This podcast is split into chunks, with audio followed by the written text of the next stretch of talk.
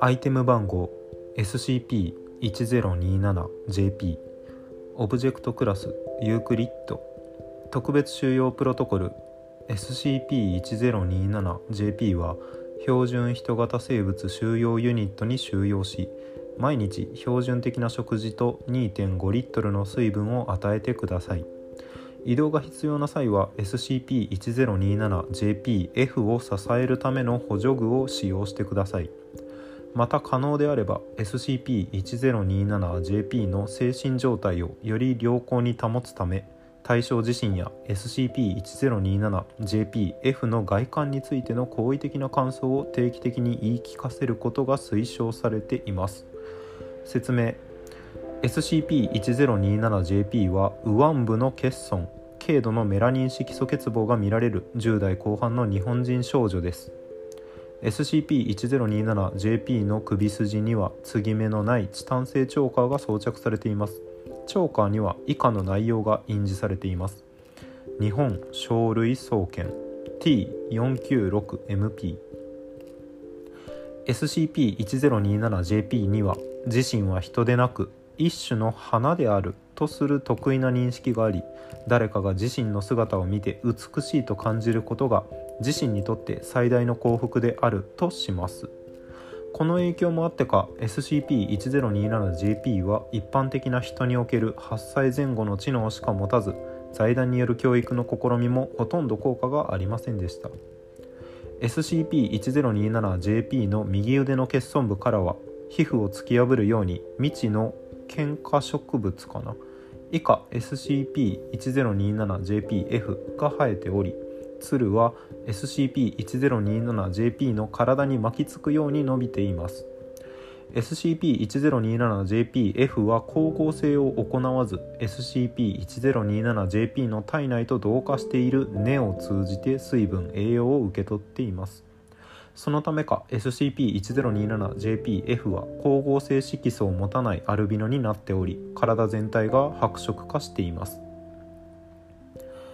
SCP-1027JPF に咲く花は月下美人の花に類似していますが常に微弱な生体発光を発生させます。この花は通常の月下美人同様夜間に開花して日中はしぼみますが一年中落下することはありえません。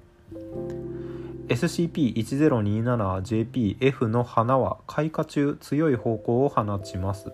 この方向はそれを嗅覚で感じた生物の意識を誘引し陶酔させる効果を持ちます。この影響を受けた生物は一種の快快感を覚え何度も嗅いだ場合には中毒症状に陥る場合もあります。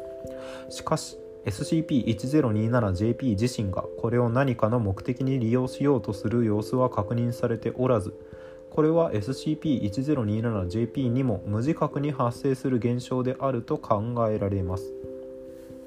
日付は黒塗り修正されております。SCP-1027JP は警察に保護された後に財団に引き渡されました。SCP-1027JP は保護以前黒塗り修正県に在住する実業家の黒塗り修正市によってその存在を隠匿され隠匿して所有されていたようですが市自らが警察に申し出て SCP-1097JP を引き渡しました。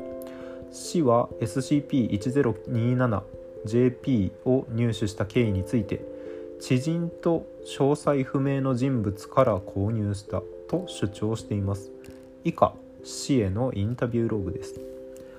付記竹内研究員は警察組織の一員を偽って対象に聴取を行っています。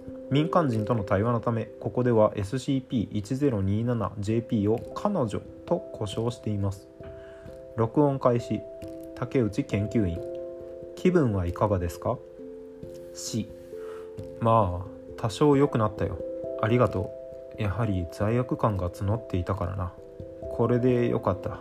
今はそう思うよ。竹内研究員。あなたそして彼女の元の所有者がしたことは正しく人身売買であり法律上許されることではありません。ですが最終的にはあなたがご自身から罪を認めあの子に続く不幸な運命を断ち切ったことは称賛に値すると私は思います。死ありがとう。それであの子をどこから買ったかだったな。竹内研究員。ええ我々もそこが気がかりなのです。し2年ほど前の休日の夜になるか私の自宅に突然知人がやってきて私に見せたいものがあると言って連れ出したんだ。私は少し怪しく思ったが暇で退屈していたこともあったからついていった。行った先は小さなビルの貸し部屋でね。そこに他に一人の男と一人の女そしてあの子がいたんだ。竹内研究員。そこで彼女を買ったのですね。しそうだ。ろくでもない話だがな。けれども私も初めてあの子を目にした瞬間息を飲んだよ。わかるだろう。彼女はこれまで目にしてきた多くの中でも格段に奇怪でだが美しかった。それに彼女そしてあの花には引き込まれるような不可思議な魅力がある。竹内研究員。A よくわかりますよ。C それで奴らにも押されて私は流されるままにあの子を買ってしまった。実際あの子もずっとにこやかににこやかにしていたから罪悪感もなかった。私は愚かだった。竹内研究員。その知人というのは今どこに？しわからない。あれ以来音信不通だ。私もあいつに会う手段がなくなっているのに気づいてようやくあいつが元から仇でない世界の人間だったんだと知ったよ。竹内研究員彼女を譲り受けてその後はどうしていたのですか？し私はあの子を養子として育てようと考えたよ。妻に先立たれ子供もいなくて孤独だったからな。だが見ての通り彼女は自分は花だと思い込んでいるんだ。私がいくら服を買い与えうまい飯を用意してやって面白い話を聞かせても彼女はまるで自分が観葉植物であるかのように振る舞ってそれらに興味を示さない。彼女は私が彼女に見とれて美しいとつぶやくことでしか微笑まないんだ。竹内研究員。そして最終的にはあなたも彼女を物のように扱うようになったと。しもっと外に連れ出し人と触れ合わせるべきかとも考えた。だが当然そんなことできるわけなかった。そんなまま2年経ちいつからか私はもうあの子の美貌と花の虜になっていた。あの子も私もそれが幸せなことだと信じて疑わなくなっていた。竹内研究員続けてください。しだがあの子の姿を見ていた時ふと彼女が2年の歳月を経て少しずつ大人になっていたのに気づいたんだ。こんな年になれば本来なら勉学に励み将来を探求し多様な人々と交流し恋人もいたかもしれない。そんなことを思いようやく我に返った。やはりこの子は人らしく生きるべきなんだと気づいたよ。このままではいけないと。そしてそれを叶えるには私はあまりに力不足でもうこれしか手がなかったんだ。どうか許してほしい。竹内研究員。なるほど。よく話してくださいましたね。し一つ聞いていいか？あの子はどうなるんだ？竹内研究員。しばらくは我々が保護観察します。彼女が何か洗脳のようなものを受けているのだとすればその影響を一刻も早く取り除かなければいけません。そして時が来たら彼女を社会へと自然な形で送り出せるよう最善を尽くすつもりです。しそうか。ありがとう。これでいい。録音終了。終了報告書。インタビュー後 C には SCP-1027JPF の影響を緩和するための精神治療を一定期間施した後クラス A の記憶処理を施して解放しました。ホイ日付修正されてます財団のエージェントが黒塗り修正権黒塗り修正市の破棄された日本書類総研の研究施設を調査していた際屋内に大規模な植物育成施設を発見この施設には SCP-1027JPF と同じほぼ同じ外見特徴を持つ植物が多数植えられたまま放棄されていました。これらの植物の多くは根が動物性の未知の有機体に変形していました。これらの多くは不完全な形をした人の体のような外見構造をしていました。例としては獅子のいずれかが不自然に結合したようなもの肥大した頭部のようなものテラトマ状になっているもの等が挙げられます。中には人の胎児の形に近いものもありましたがそれらもほとんどが奇形児のような状態になっていました。これらの植物と有機体は長時間放置されていたためかいずれも枯れて腐敗していましたと。財団はこの施設が SCP-1027JP の生産流通の大元であったとして調査を続けています。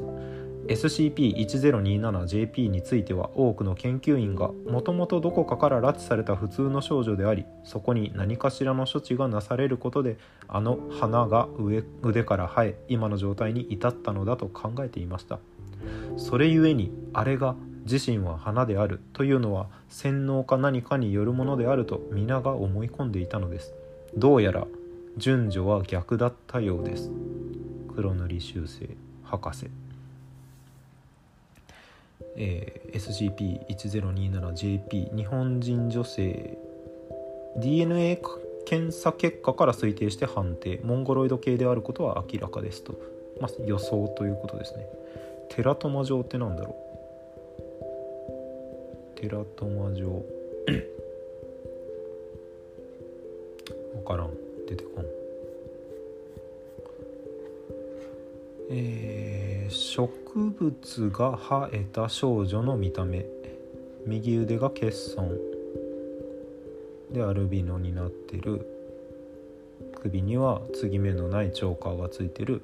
日本書類総研って書いてる。これはあれですね。SCP 財団とはまた別の秘密組織みたいな感じですね。要注意財団。要注意団体となっています。えー、日本鳥類総研。生きる類で作る研究ですね。概要としては日本鳥類総研は主に得意な生物や生命体に関して言及されることがある存在です。これには動植物から昆虫魚類生命を持つように振る舞う物体等々多岐にわたります。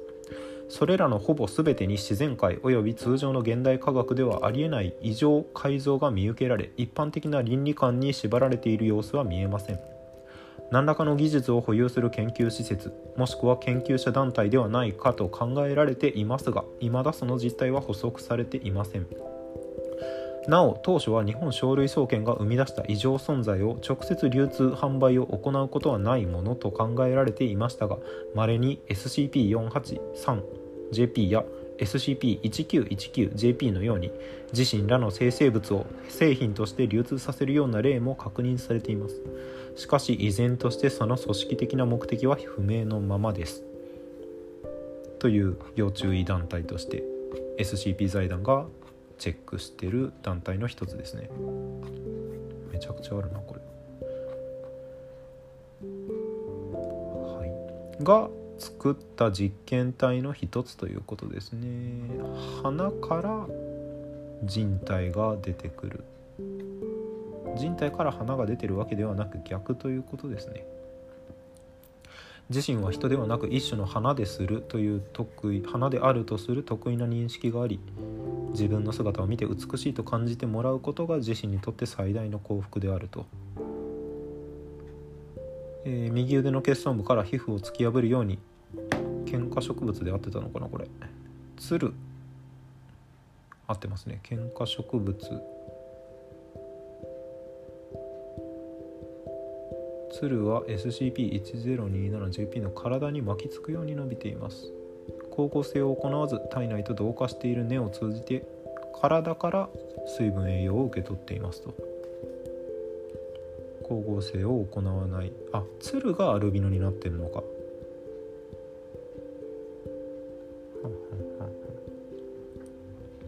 で月下美人に類似してますと。月下美人どんな花だと。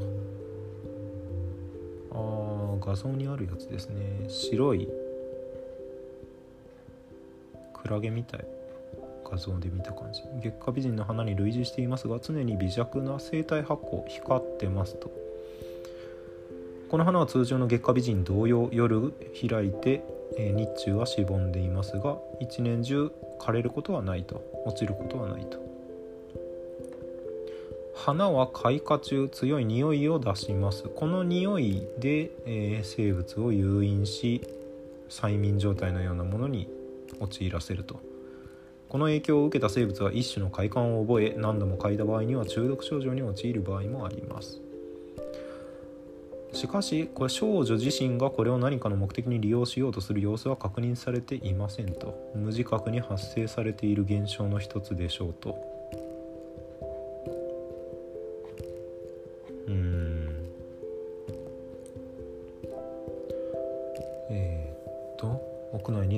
植物育成施設を発見。この施設には、えー、この SCP とほぼ同じ外見特徴を持つ植物が多数植えられたまま放棄されていました。放棄されていました。これらの植物の多くは根が動物性の未知の有機体に変形していました。これらの多くは不完全な形をした人の体のような外見構造をしていました。獅子のいずれかが不自然に結合したもの。肥大した頭部のもの。テラトマ状になっているもの。テラトマ状気になるな。失敗作ってことかな？を捨てたと。なんかグロいの出てきた。テラトマ体検索してはいけないこと。は えー、テラトああまあまあ奇形体ってことですね。あこれちょっと検索注意ですね。ラトマ体ねはいはい奇形児になってしまっていると。これらはいずれも腐っていると。花も枯れてると。うん。あの花が腕から生え今の状態に至った。うんうんうん。どこかから拉致された普通の少女が改造されて花が腕から生える状態になったのだと思っていましたがどうやら順序は逆だったようですと。植物から人間っぽいものが生まれたよということですね。ユークリッドなのは何でだろう？特性判別しきれてないからかな。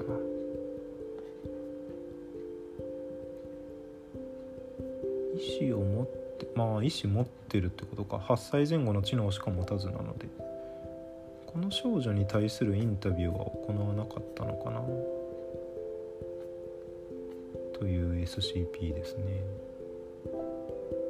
では次はノーマル SCP でお会いしましょう。さよなら。